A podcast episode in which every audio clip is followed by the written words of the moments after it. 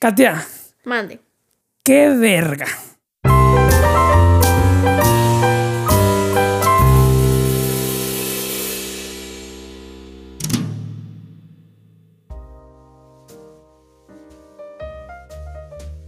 Por el título del el podcast ya saben de qué vamos a hablar y creo yo que a diferencia de las del podcast pasado, esta va a ser más una pinche lista de quejas que una reseña o, o- o a platicar de qué trata la película. Yo me siento decepcionada. Yo me siento decepcionada de Disney en este momento. No tengo nada positivo que me haga sentir, que me haya hecho pensar esta película. Yo tengo una pregunta así como para entrar al Chile Machine. ¿Quién verga estuvo esperando incluso antes de que, o sea, antes de que dijeran que iba a salir esta película? Me gustaría un chingo. Una pinche película de live action que se trate de Cruella. Mira, ¿Quién se acuerda de esa madre, güey? sí, hay algo. Hay un componente aquí que por nuestra generación no estamos considerando. Existió hace poco mucho, la verdad no estoy muy enterada, pero sé que existió una serie que estaba enfocada en los teens, en los adolescentes. Una mierda sí la vi. Una mierda. descendientes, una cosa así. Yo creo que traen este impulso por explotar los personajes de villanos, pero lo están haciendo muy mal. Ok, y un, un anuncio previo a esto. Entendemos muy bien, la Katy y yo, que esta es una película meramente para entretener, ¿no? De entretenimiento puro, nada más. No quieren hacer otra cosa más que eso. Eh, sabemos también que puede ir como a públicos más jóvenes que nosotros. No creo que sea para niños, para empezar No. creo que el público en realidad es muy reducido, o sea, en cuanto a edad se refiere, ¿no? Y ahora, en cuanto a contenido se refiere, por mi cuenta, no debería de ser para nadie esta madre. Yo, la verdad, este. Antes de entrar como a desmenuzar la película, les diría en un principio que no la vean, que no la compren, que no pierdan su tiempo. No la vean. O sea, este podcast, podcast está aquí para decirles: no veas Cruella. A las cuatro personas que nos escuchan ahora, cada vez son menos a. Eh, sí, em, fíjate, eh, yo sé muy bien, retomando el entretenimiento, que Disney lo hace para ganar dinero, ¿no? Es obvio, ¿no? Eh, pero ¿quién lo está pidiendo? O sea, me desespera saber porque yo no conozco a nadie que diga, a la verga, un live action de Disney, justo lo que necesitaba, cuando las animaciones ya eran buenas, pues. Sí, sí. Y luego lo más, lo más conveniente, por ejemplo, cuando tienes animales como parte importante de tu trama, al ser una animación, no hay una forma de hacerlo mal, porque no existen perros dibujados. Pero sí hay formas de hacer muy mal perros digitales. Uy, que aquí se pasaron Se de notaba lanza. mucho, se notaba mucho que no era. Y se notaban las partes en las que sí era el perro y las que era la. ¿Cómo se dice? Cuando lo hacen este, digitalmente. CGI, ¿no? Ajá, se notaba demasiado la diferencia. O sea, de que esta escena es el perro, esta escena, o sea, no manches. Y también se nota mucho cuando es el doble de Emma Stone, ¿no? Ay, sí. Parece o sea, que también es CGI. como si no tuvieran tiempo y dinero suficiente Disney para encontrar una persona que se parezca. Ni es tan única su cara. O sea, yo conozco personas que se parecen más a Emma Stone que la doble que Me es. tienen hasta la verga las personas que maman a Emma Stone también. O sea, me- bueno, en fin, el- el- es que esta película me envergó. O sea, estoy enojado de ver esta puta película. También otra cosa, un disclaimer. Nosotros no pagamos por la película. da- tuvimos la suerte de que alguien más dentro de nuestra cuenta de Disney quiso ver esta madre y pues nosotros aprovechamos, ¿no? Ajá. Ahora, empezando, como dice Cantinflas, desde el principio, ¿no? Empezando por el principio. El intro de Disney que adecuaron, entre comillas adecuaron, Sí. para Cruella, que es el mismo puto intro de Disney, El castillito, shalala. le bajaron la saturación, o sea, hicieron lo que más hueva pudieron hacer y pusieron al final, de, al final Disney con letras rojas. Y dijeron, uy, sí, qué buen intro. Esa madre la hago yo en 30 segundos, no mames. Que mira, ¿qué hubieras puesto tú? Perros. Bueno, yo hubiera usado los dálmatas y como que también, o sea, si tienes esta paleta de colores de dálmatas y estás como con eso ahí al alcance, ¿por qué no lo usas? Deja tú la paleta de colores, Katia. Si tienes el dinero, el recurso y, y, y, y los artistas que tiene Disney para poder eh, cambiar el intro a algo más aceptable. O sea, no mames. Hubieran puesto el que ya siempre han usado, o sea, ¿para qué? Eh, eh, no, es que es este. Este es el que siempre han usado, solo que le pusieron un blanco y negro y ya. Eso es lo que me molesta. ¿Para no lo se, cambiaron. ¿Para qué pues. se molestaron en, entrecomillado, cambiarlos? En realidad no le cambiaron mucho. pues. Ajá. O sea, agarraron así un, un pinche filtro de Instagram y se lo pusieron y luego Disney en rojo y a chingar a tu madre. Otra cosa que a mí, ok, ¿no? O sea, no hay nada en ninguna otra película que yo recuerde de Disney que nos habla de por qué Cruella es mala y así, ¿no? Em, como por qué querer sacar el lado positivo o quererte hacer empatizar con un villano. Un villano es malo, o sea, hizo cosas malas. El Joker, guiño, guiño. Y aquí te va mi primera crítica. No, no, no es mi primera, ¿no? Ya es como la décima eh, crítica acerca de esta película. Esta película es un collage de muchas otras películas que tuvieron éxito, unas buenas, otras de la mierda, como lo son, número uno, Suicide Squad, que ya hablamos de Suicide Squad en la temporada 1. Es que usaron un chorro de canciones que ya de por sí son buenas, como para que no te des cuenta de lo malo que está la película, ¿no? Eso, eso viene después. Dos, el Joker.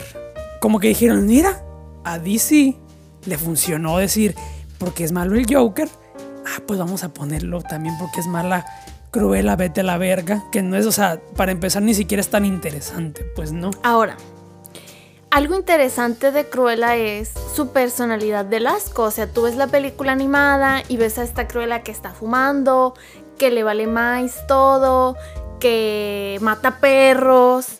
Y aquí le quitaron todo eso, o sea, le despojaron de lo que la hacía especial. Bueno, sí se ve como, o sea, Disney dijo, ay no, que no fumen los, nuestros personajes, pero que sí se alcoholice justo antes de hacer algo chilo, como lo del, o sea, porque yo, esa es una súper pésima enseñanza, que después de como que, uy, agarró valor tomándose ahí un drinks, ya, hizo su primer cosa buena, ¿sí lo notaste? Sí, sí, como, como que eh, aquí el valor de que cosas malas son menos malas, Ajá, ¿sabes? O sea, no podemos ponerla fumando, pero sí podemos hacer que después, justo después de alcoholizarse, tenga como una super idea de la moda. Sí, como, como por ejemplo, como la gente ya sabe que dice, o la mayoría de la gente ya, ya no fuma, pero la mayoría de la gente sí toma, ah, pues vamos a ponerla tomando, porque pues la mayoría de la gente se va a sentir, O sea, es un personaje Ajá. que está mal, pues ¿por qué te esfuerzas en hacer que no lo esté? ok, después, continuando con la película,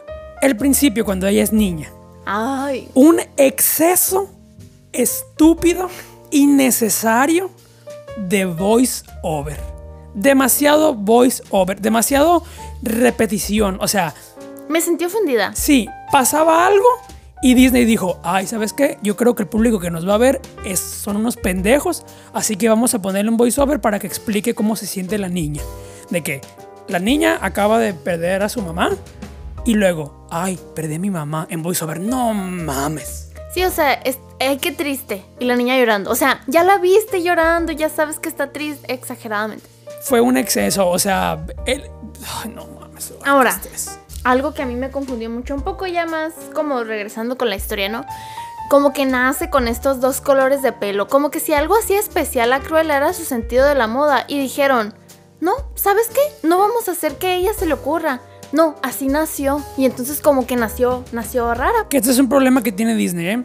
Es un problema muy grande que, que- que creo que mucha gente eh, o, o no lo nota o, o se va como por la tangente porque en Disney, las últimas películas live action, han querido como demostrar un poquito que la diferencia está en uno, pero al final, justo con lo que pasa con Raya, la magia o la, lo que ya estás hecho para hacer se resuelve, pues no, o sea, no importa lo que tú quieras hacer con tu libre albedrío, sino que más bien para qué naciste. Ajá. Y eso es una completa pendejada, eso es una enseñanza de mierda. ¿no? Entonces, como naciste con el pelo de dos colores y eres hija de una modista loca, pues tienes que ser modista loca tú también. O sea, no me gustó para nada que hicieran eso. Y ahora, siguiente crítica, que esto, esto fue, y esto pasa en toda la película, todos, bueno, no todos, el, me atrevería a decir 85% de los planos tienen movimiento innecesario.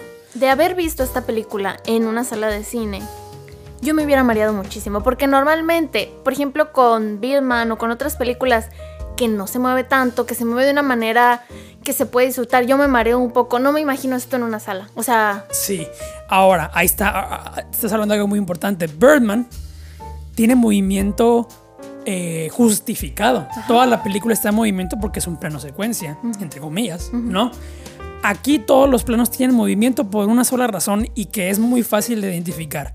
Porque uno, los planos son aburridísimos y con el movimiento hay que hacerlos que se vean bien.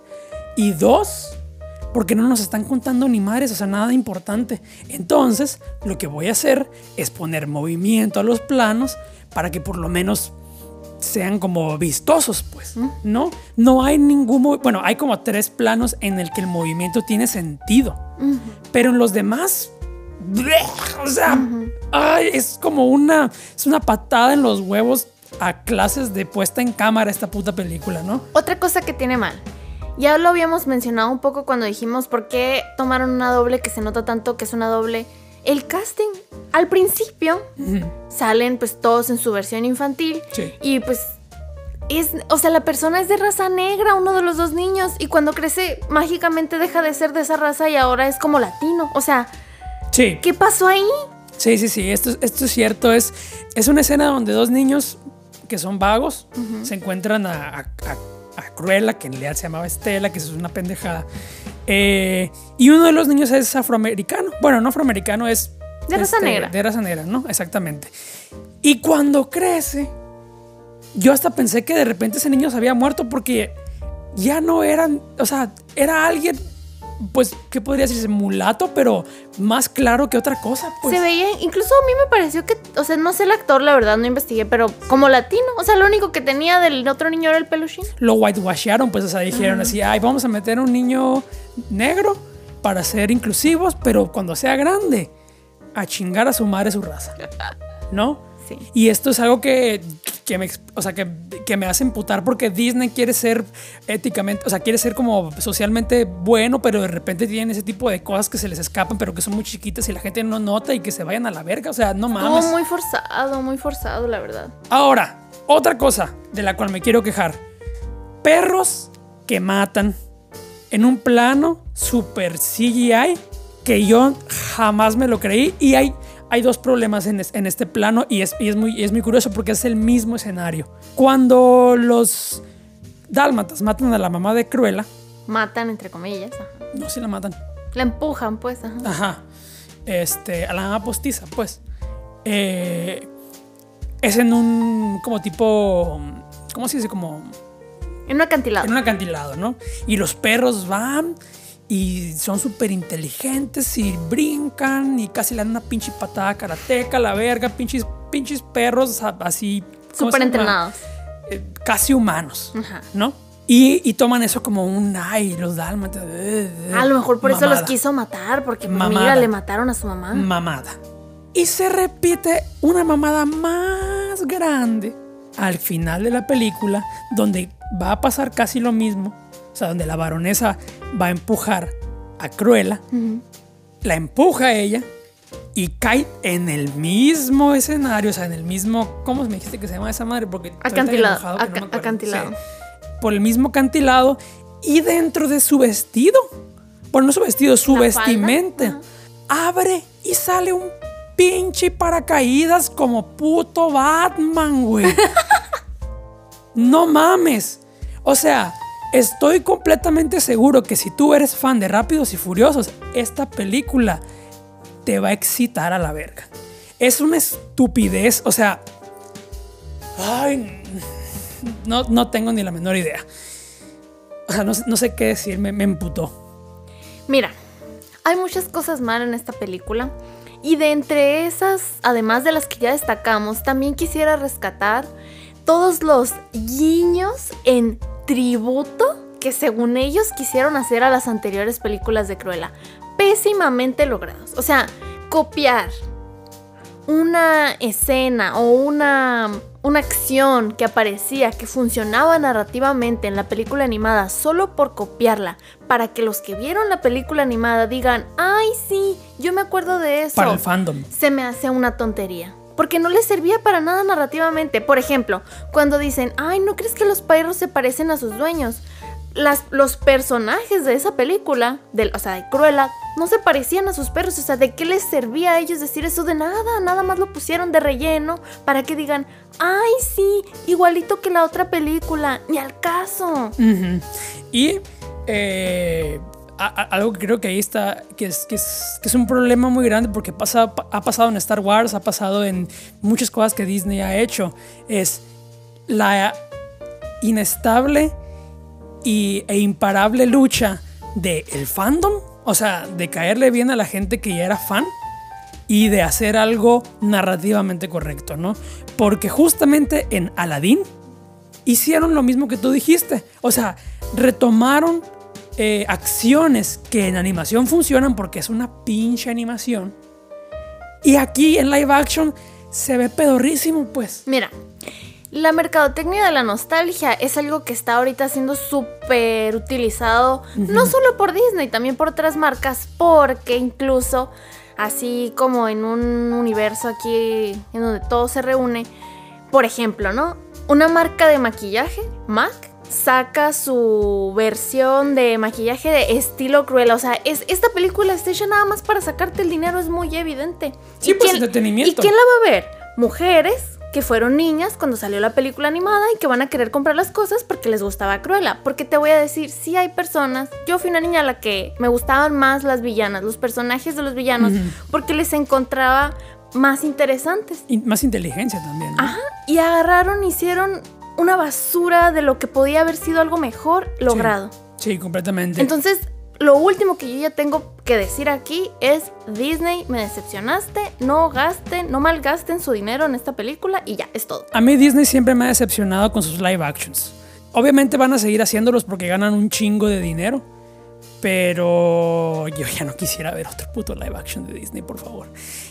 Y yo, un último punto que tú, que tú lo tomaste ahorita, pero yo lo quiero retomar eh, porque quiero como desarrollarlo. Y es algo que pasó en Suicide Squad, la cual es una vasca de película, es que, es que se dieron cuenta de lo siguiente. Dijeron, ¿sabes qué? La película es una mierda como tal, ¿no? Vamos a ponerle música que esté chila.